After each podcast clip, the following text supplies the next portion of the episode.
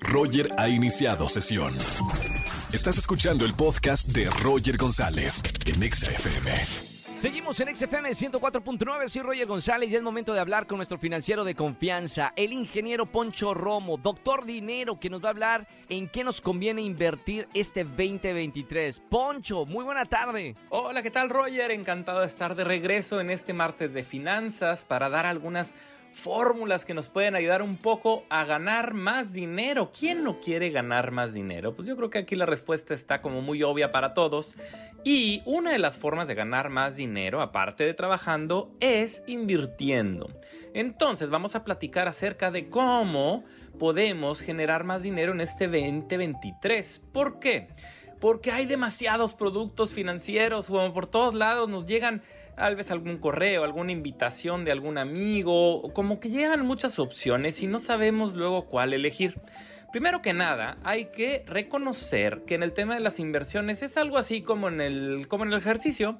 Hay muchas analogías que podemos hacer, pero el caso del ejercicio es cómo quieres hacer ejercicio. Pues depende. Hay gente que le gustan los, eh, bueno, estar en algún equipo de fútbol, por ejemplo. Hay gente que le gusta hacer ejercicio de una forma más individual, como es el tenis. Hay gente que le gusta correr. Hay gente que le gusta ir al gimnasio, al aire libre, encerrado, etc. Entonces hay muchas opciones para llegar al mismo objetivo y eso sucede con las inversiones.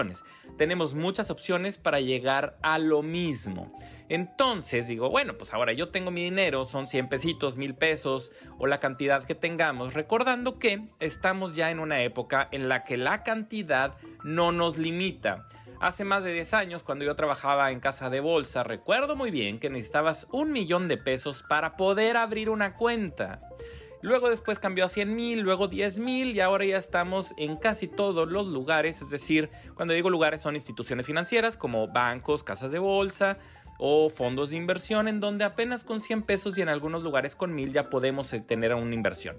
¿Vale la pena? ¿Vale la pena ese esfuerzo? Por supuesto que sí. Porque la inflación, es decir, cómo van cambiando los precios, las cosas se están haciendo más caras. Entonces, si yo no hago algo al respecto y dejo mi dinero en el cajón, estoy dejando de ganar. ¿Cuánto?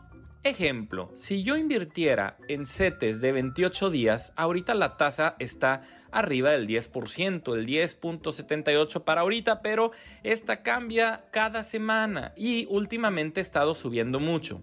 ¿Qué es ese 10%? Es decir, yo pongo mi dinero a invertir durante un año y a final de ese año voy a tener 10% más.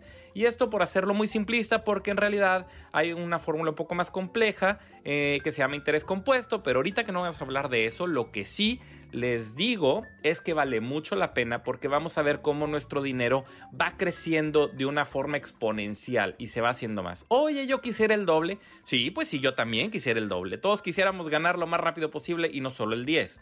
Ahora, pero recordemos que tiene riesgo. Entonces, para no confundirnos, ahorita decimos, si yo no he hecho ninguna inversión en mi vida, muy puntualmente les recomiendo que compren setes de 28 días o de, una, o de un año o de seis meses que este puede estar arriba del 11%. ¿Dónde lo compro?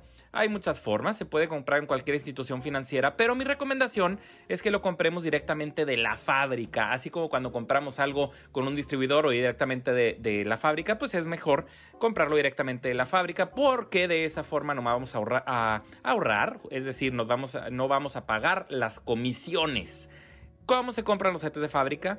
En setesdirecto.com. No es ningún comercial en particular de una empresa porque al final estamos hablando de Banco de México, quien, quien es parte de quien los emite, eh, Nacional Financiera, que también está involucrado en esto. Entonces estamos comprando directamente del que los hace es lo más conservador que hay en México y eso nos puede ayudar. CETESdirecto.com. Ahí podemos abrir una cuenta y comprar CETES.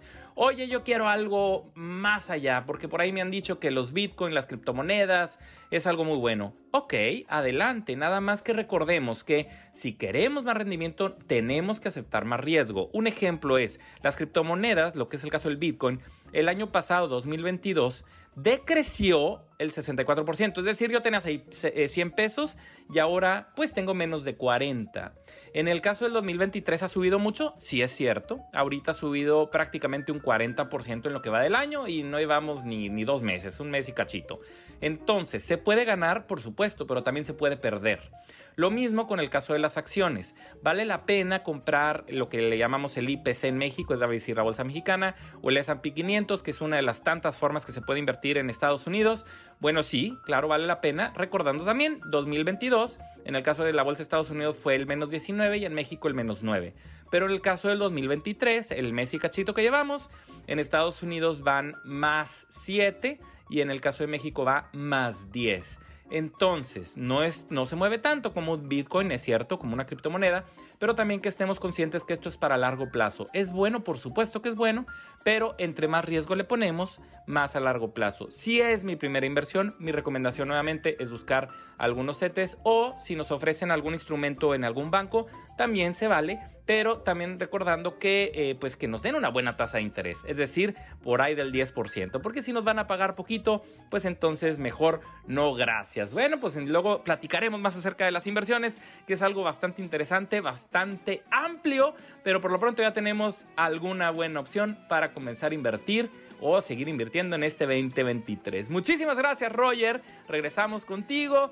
Yo soy Alfonso Marcelo R, así me encuentras en Instagram y Facebook y también estoy como PM Finanzas en Twitter. Me pueden enviar un mensaje y todos los días publico recomendaciones acerca de finanzas. Gracias y buena tarde, saludos. Gracias Poncho y nos escuchamos el próximo martes. No dejen de seguirlo en las redes sociales para más preguntas y consultas. Doctor Dinero con nosotros.